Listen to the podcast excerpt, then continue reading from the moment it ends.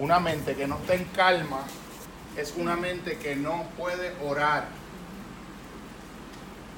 Cuando usted va a llorar, ¿te acuerdas cuando la Biblia decía que cuando usted iba para el templo, si usted tenía un problema con el hermano, atrasara la llegada al templo, fuera y cuadrase el problema con el hermano, entonces después fuera reconciliado al templo.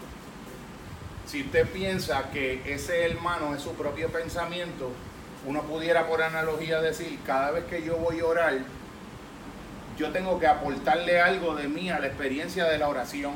La experiencia de la oración no me lo puede dar todo.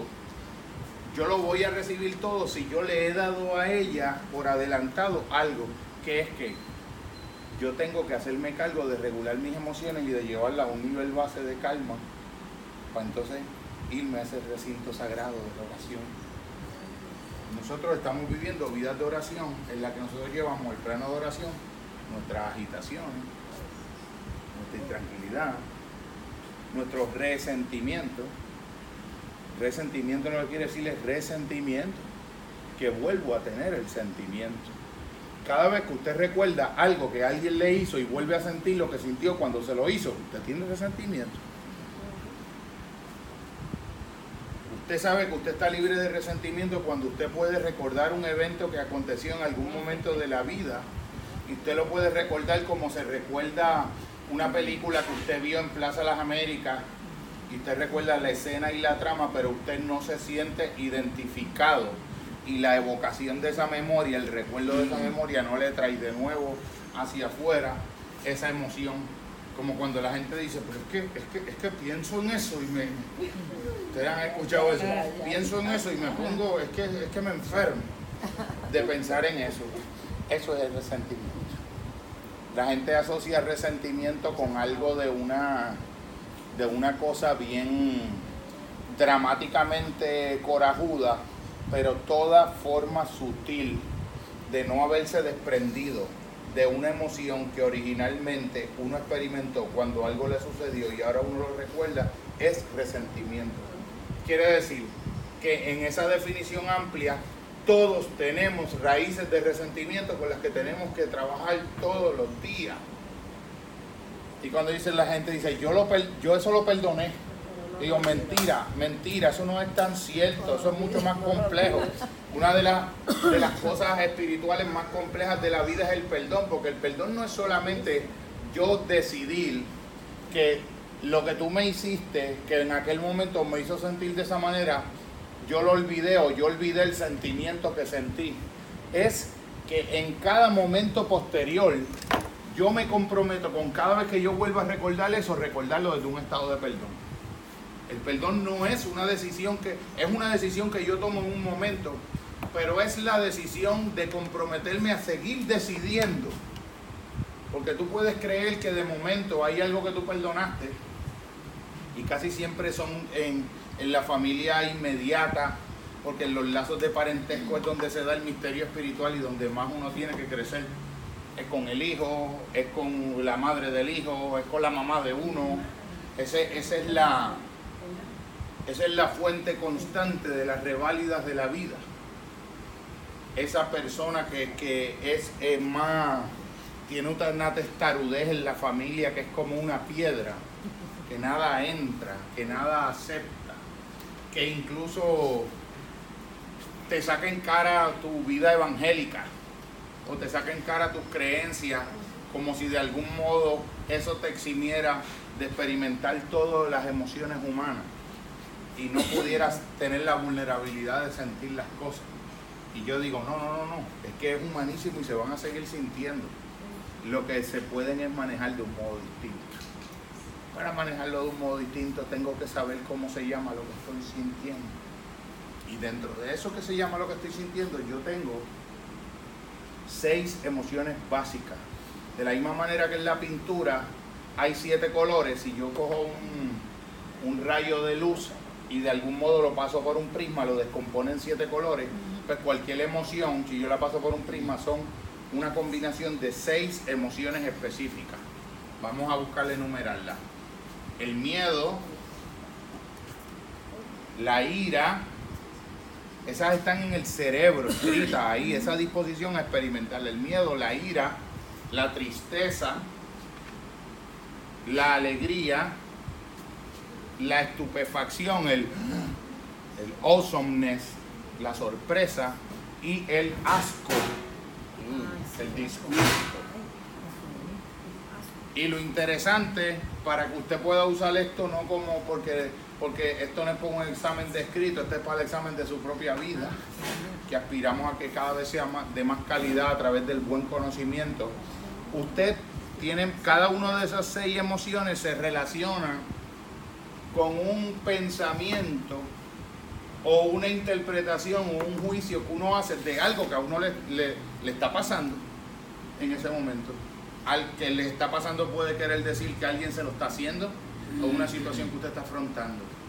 Si cuando a mí me está ocurriendo algo, yo le interpreto esa situación que me está ocurriendo como que es amenazante a mí, a mí en un sentido físico o a mí en un sentido psicológico.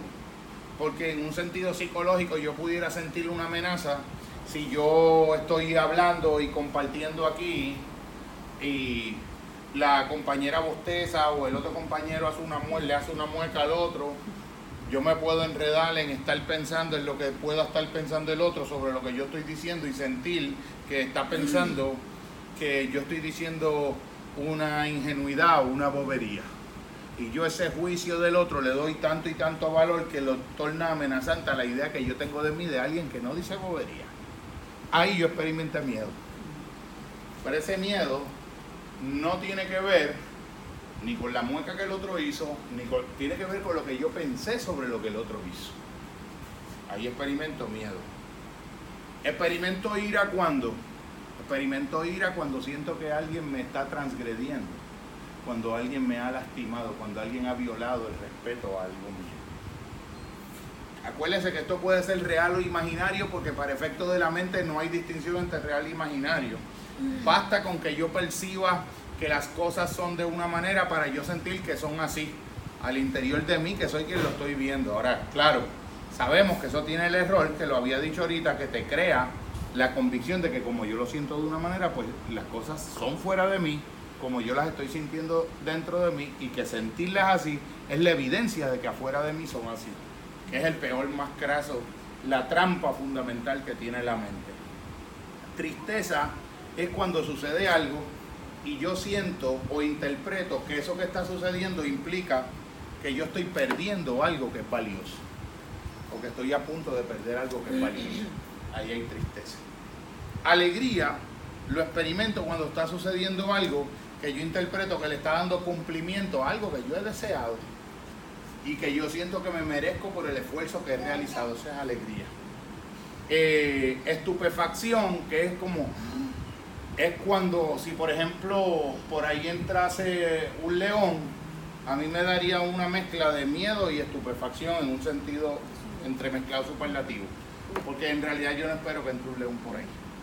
Así que si cuando a mí me sucede algo que contradice lo que yo esperaba y que yo no tengo en mi esquema de pensamiento, si yo de momento viera una jirafa allí, me, me quedaría como un estado de shock, de estupefacción porque es que yo no espero que la jirafa esté ahí. Eso sería algo demasiado nuevo que una jirafa aparezca en un salón comunal de una iglesia donde se está hablando de emoción. Eh, disgusto, que es el disgusto, que es el asco, es cuando tú sientes que algo es venenoso, cuando tú sientes que algo es tóxico. Si tú, por ejemplo, todo eso depende también de lo que sea la visión que uno tenga de la vida, pero cuando yo veo a alguien eh, burlándose de otro ser humano, pues a mí eso me da. A mí me da. Cuando yo veo a alguien creyéndose que es mejor que otra persona, porque tiene más dinero o tiene otro carro o lo que fuese, a mí me da asco.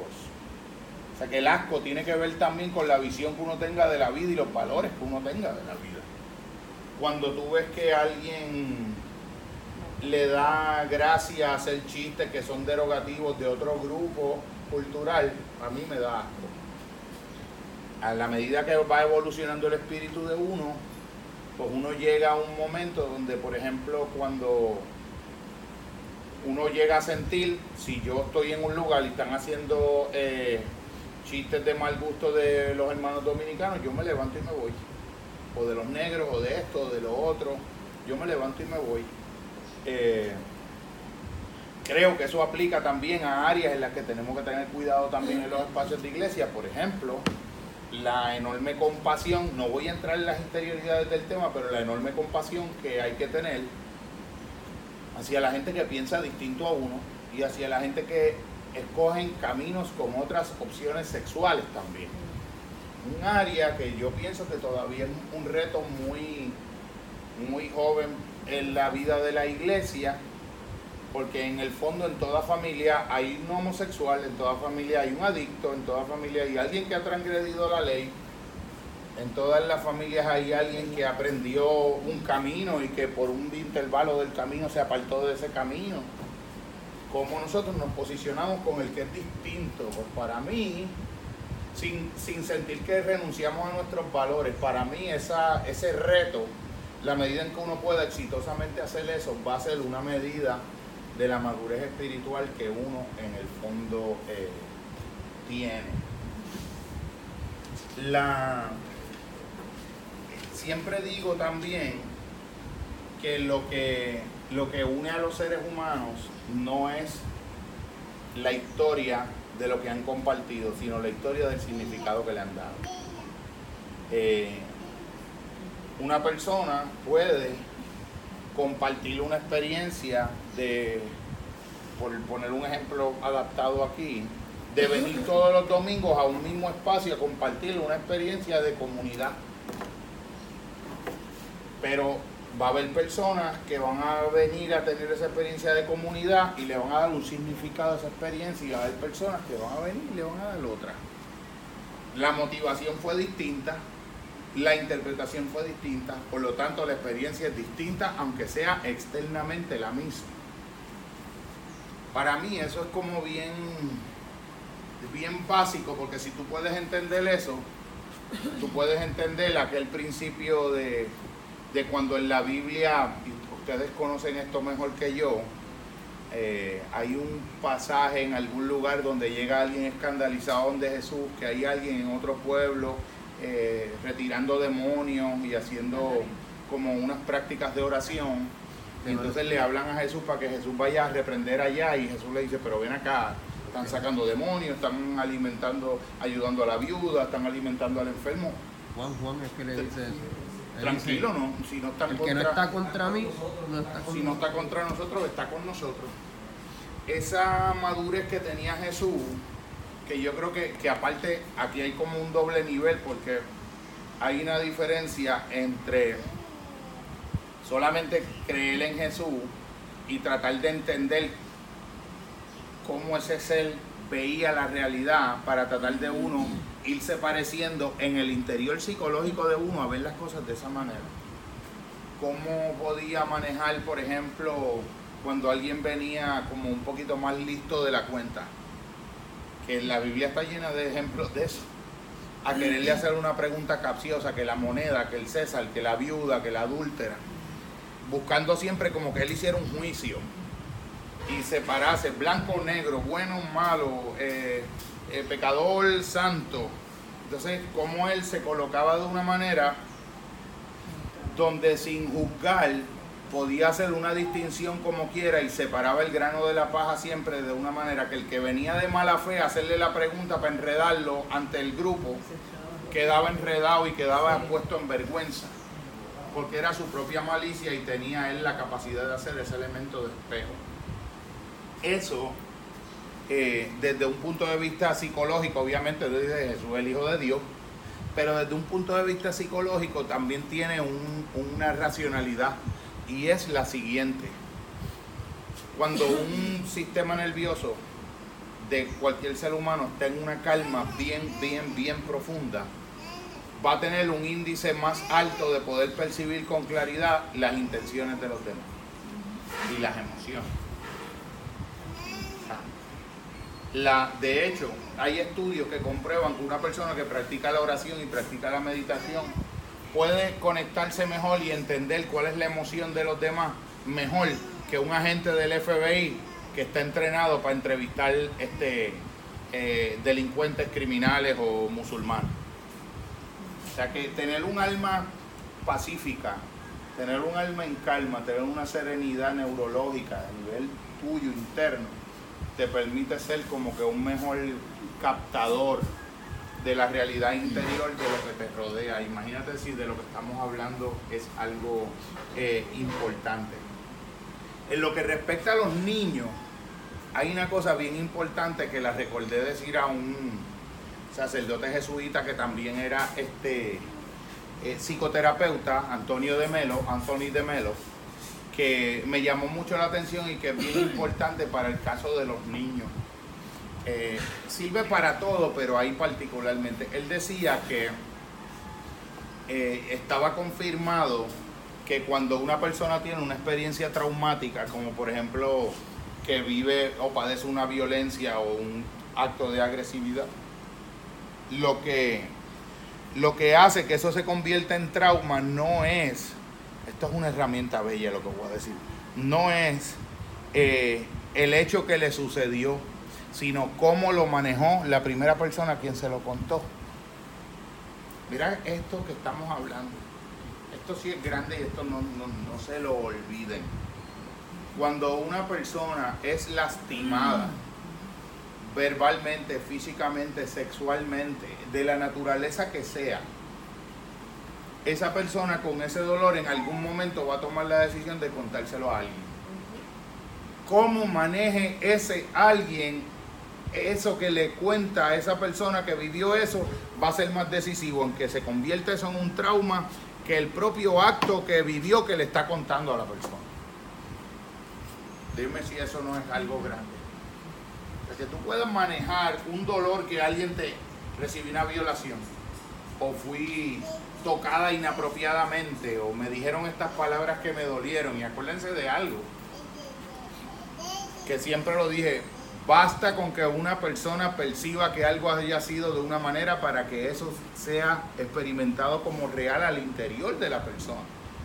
El error está en pensar que si eso es experimentado como interior, eh, como real en el interior de la persona, eso objetivamente es así fuera de la persona. Y son dos cosas totalmente distintas y uno tiene como que de algún modo validar la primera, pero tratar de explorar con mucho más cuidado la segunda y no darla por adelantado.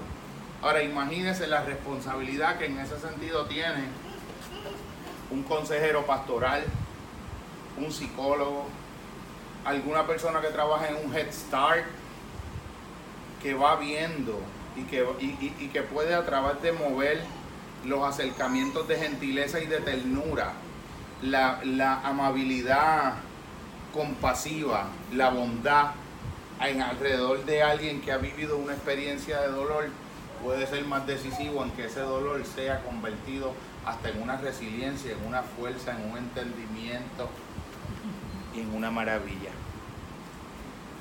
Una experiencia de dolor. Mira como lo decía Isaac Dinesen, Víctor Frankl también. Isaac Dinesen, una escritora danesa, decía que todo dolor y sufrimiento puede ser sobrellevado y puede ser trascendido si podemos escribir una historia sobre él o lo podemos incluir al interior de una historia. Qué cosa bella. Todo sufrimiento, todo dolor puede ser sobrellevado si podemos contar una historia apropiada sobre él o incluirlo al interior de una historia. Que sería lo que le llamamos historia de redención Víctor Frankel lo decía como que todo por lo que la gente muere y el sufrimiento por lo que la gente no puede sobrellevar un sufrimiento no es por el peso, la carga y la intensidad del sufrimiento, sino por no haberle podido encontrar sentido a ese sufrimiento. Un sufrimiento al que tú lograste encontrarle un sentido es un sufrimiento que no solamente puede ser sobrellevado, sino que el sufrimiento mismo puede ser la fuente de la que emane el desarrollo de las mejores cualidades para tu vida. Si pudiste darle sentido al sufrimiento. Una herramienta que nosotros eh, utilizamos en las prácticas narrativas de la psicología es la siguiente. Trata de imaginarte que desde que tú naciste se dieron una serie de eventos hasta el momento presente donde tú te encuentras. Y hay unos eventos que han sido tremendamente dolorosos y que todavía lo están siendo en el propio momento presente. En lugar de querer permanecer en un pensamiento donde quiero seguir recordando ese dolor y, mirando como en un espejo en retrospectiva para atrás, para atrás, para atrás, creando nostalgia, depresión, estancamiento emocional, estancamiento espiritual, lo, puedo cambiar la perspectiva y preguntarme algo así como, ¿qué historia yo puedo construir a partir de esto que me ha sucedido y a partir de esto que siento, que sea una historia donde mis acciones me lleven a lograr esto? Que una vez lo logre, cuando yo mire para atrás, entienda que a pesar de que hubo ese dolor, a pesar de que hubo ese trauma, tuvo sentido. Logré darle un sentido acompañado espiritualmente por la fuerza que da la gracia, pero añadiéndole a la fuerza que da la gracia lo que yo hice con ella, la historia que yo pude construir a partir de ella. Eso, yo que he trabajado en contextos, de, en contextos penales, tuve un año en, prisión, eh, pude ver que hubo personas, y fueron muchas, no fueron pocas, que me llegaron a decir que los momentos donde más libres se habían sentido en su vida entera habían sido en la misma prisión. Que habían alcanzado un sentido de una libertad interior que nunca sintieron estando libres en la comunidad. Uno dice, pero es que eso parece contradecir el sentido común. Pero cuando tú lo ves desde la perspectiva de que la libertad en el fondo es un fenómeno profundamente espiritual y profundamente interno, hay gente y, muchas mujeres en consultas también, que me hacen pensar continuamente aquella idea de el poeta José María Lima, puertorriqueño, que decía, porque no hay que olvidar que una jaula de oro sigue siendo una jaula. Cuando yo veo esas, esas, esas compañeras femeninas en esas jaulas de oro, y esas jaulas de oro es el Lexus con el que llegan a casa a la consulta, la urbanización lujosa en la que viven, eh, la cartera Michael Kors o todo este mundo que todo tiene como una marca precisa desde cada collar hasta cada pantalla eh, y, todo se ve como tan perfecto y tú empiezas como a escarbar un poco en esa perfección y a mirarle en una luz un poco más penetrante y te empiezas a dar cuenta que eh, ese refrán es muy verdadero, el de la dicha de la fea, la bonita la desea, el de la jaula de oro también. Y tú ves esas jaulas invisibles que están disfrazadas de un supuesto éxito, te llevan en el fondo a darte cuenta que la condición humana es la misma. Aquí, en Canales, en Montelledra, en Japón, en Nueva York, en Jacksonville, en Cuba, en Venezuela, en Benugal, en donde yo vivo, ella la hora. no, cuando tú te acercas al sufrimiento humano, tú te vas dando cuenta que hay una universalidad en el sufrimiento humano y que de la misma manera en que el que no tiene dinga tiene mandinga, en materia de sufrimiento el sufrimiento está universalmente establecido y la única respuesta fundamental al sufrimiento humano es un afrontamiento espiritual que le logre dar significado. No es necesariamente un aumento de salario, no es un cambio externo, de decirlo, un cambio de domicilio a otra casa más grande o más lujosa, a otro carro, a otra realidad, ni siquiera un desarrollo profesional, porque en el fondo, sin un sin un sentido profundo de un anclaje espiritual, todo eso es nada también. O sea, nada, nada externo le añade algo fundamental a algo interno que no esté ahí. Si no lo tienes, nada externo te va a hacer que lo tengas. Porque son cosas de dos dimensiones distintas. Entonces nosotros estamos buscando, como decía el compañero poeta Eric Landrón, somos una sociedad que ha hecho del egoísmo una virtud, de la avaricia una misión de vida, de la competencia la convivencia y de la euforia la felicidad. Fíjate usted esa fórmula. Somos sociedades que creamos, hacemos virtud del egoísmo, de la avaricia una misión de vida y somos competitivos y creemos que la felicidad se parece a un anuncio de Coca-Cola. Una toallita de playa, una Coca-Cola fría, un tipo musculoso allí meneando unos dominos y la gente dando, jugando voleibol. Entonces ya ahí tú tienes. A eso entonces hay que responderle con el anuncio de spray, las cosas como son. ¿Verdad? Las cosas como son. Y como son no es así en el fondo.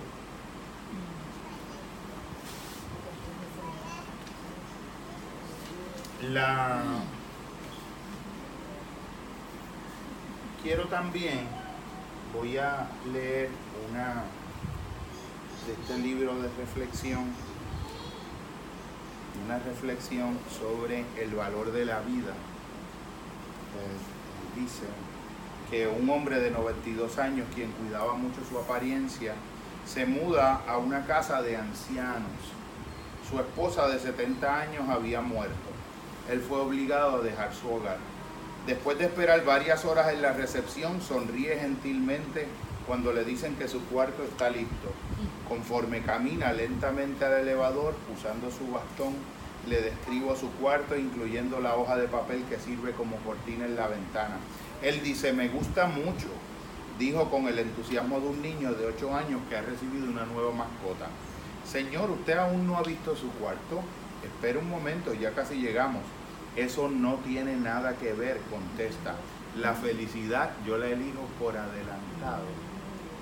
Si me gusta o no el cuarto no depende del mobiliario o la decoración, sino de cómo yo decido verlo.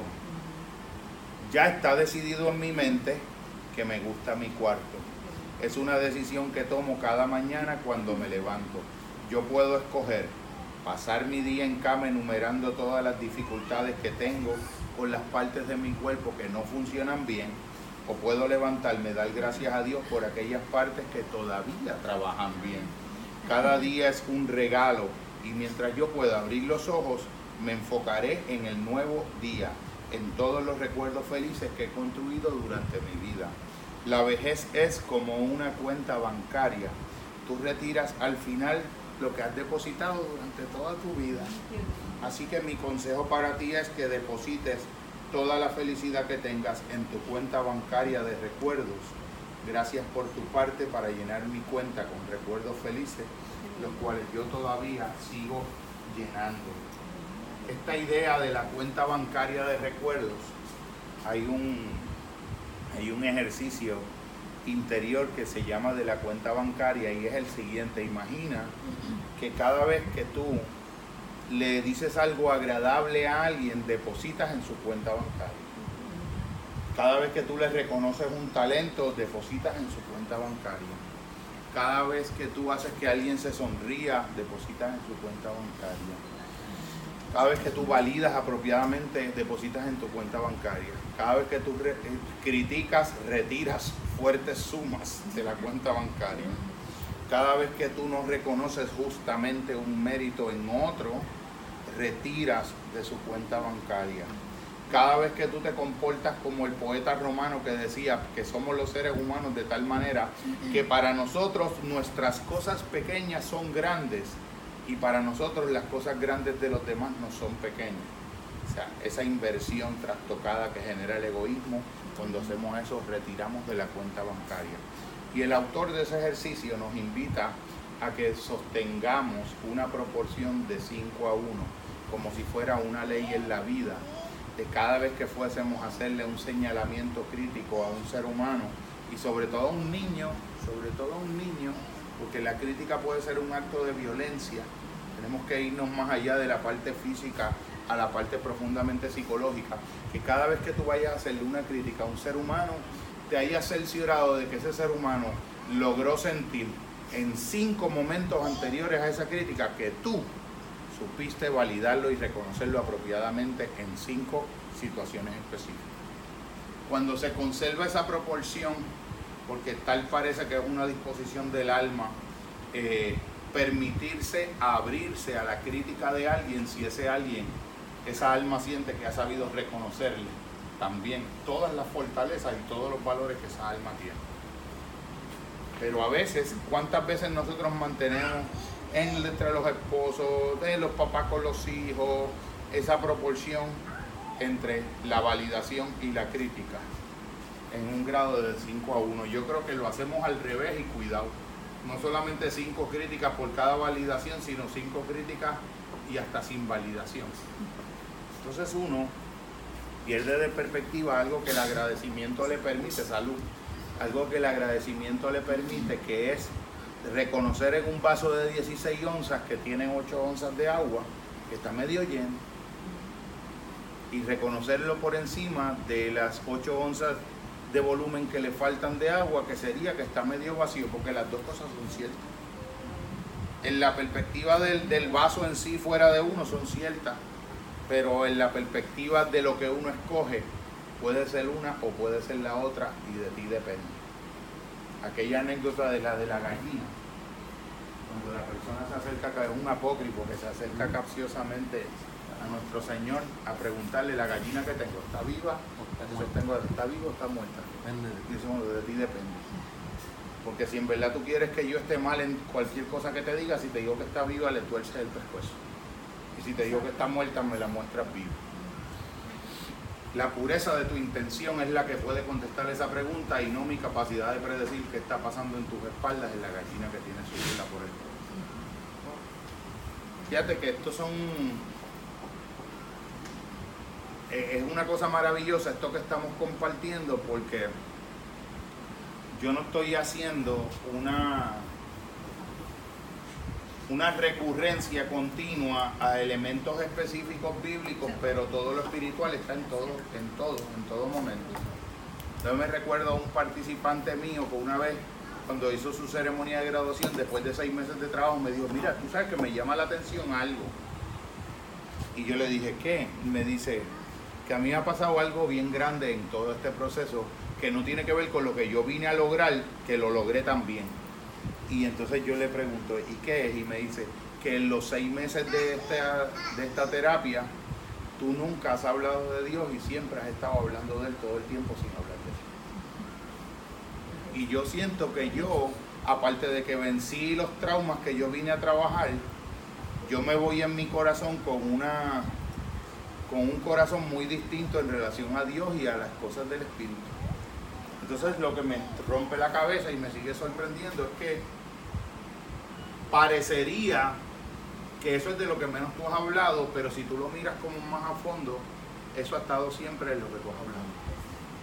A mí esa parte pues, me, parece bonita porque uno puede ir por la vida testimoniando de muchas maneras distintas y, y hay que entender mejor el mundo de con quienes nos estamos relacionando. Nosotros lo que queremos es ser efectivos mensajeros si nosotros dando un, pequeño eh, cambio de forma en el mensaje que estamos llevando, de forma externa, salvamos lo interno y le llega a la persona, nosotros hicimos más contribución que si insistimos en llevarlo en una forma externa específica, pero que la persona se posicionó defensivamente y como siempre separan, como decía mi padrino Arturo Dávila, mi compadre y padrino de mi hijo, siempre separan más moscas en una gota de miel que en un barril de vinagre. Y nosotros vivimos intentando construir una, una catedral, un espacio amplio. en, lo espiritual no nos conformamos con una choza. Podemos conformarnos con una choza en nuestro mundo natural pero en lo espiritual no, en lo espiritual estamos construyendo para algo que va más allá de nosotros mismos y sembrando semillas que no sabemos a dónde van a llegar. Porque a veces yo dejo de ver un, un participante, misteriosamente se desaparece de su terapia y a veces me pregunto si de algún modo lo que sembré se perdió.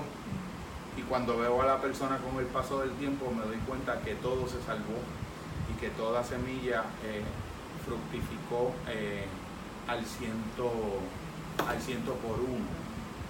Eh, no sé si se sienten cómodos con la idea de darme un poco de retroalimentación o, o preguntar algo o reaccionar a lo que les he compartido, porque me parece que es como mucho, es mucho material, es mucha información y también es un gran reto. Yo siempre pienso, igual que pensaba también Anthony de Melo, que muchas de las cosas esenciales de lo que uno está hablando lo pudiera entender un niño de 11 años en 5 minutos. Y que lo que lo hace difícil no es que sea difícil, sino todo lo que uno ha aprendido contrario a eso, que tienes que desaprenderlo y limpiar la casa de la mente para que esto pase como una luz sobre un cristal limpio de un modo natural, porque en el fondo, en el alma, no es algo eh, complejo. Lo complejo es lo que a veces uno tiene que echar su propio ego al lado para poder ver lo simple que es. Y tal vez eso es lo que lo hace parecer complejo sin serlo. Porque pienso que no, que lo que yo les estoy compartiendo operacionalmente no hay que ir a la universidad a hacer un doctorado para entenderlo, sino abrir el corazón. Abrir el corazón y, y saber más o menos eh, pensar en un sentido básico, pero subordinado al espíritu y al corazón. Eh, nada, yo les agradezco infinitamente, estoy aquí para poder eh, continuar la experiencia y voy a, a un modo de un pequeño eh, final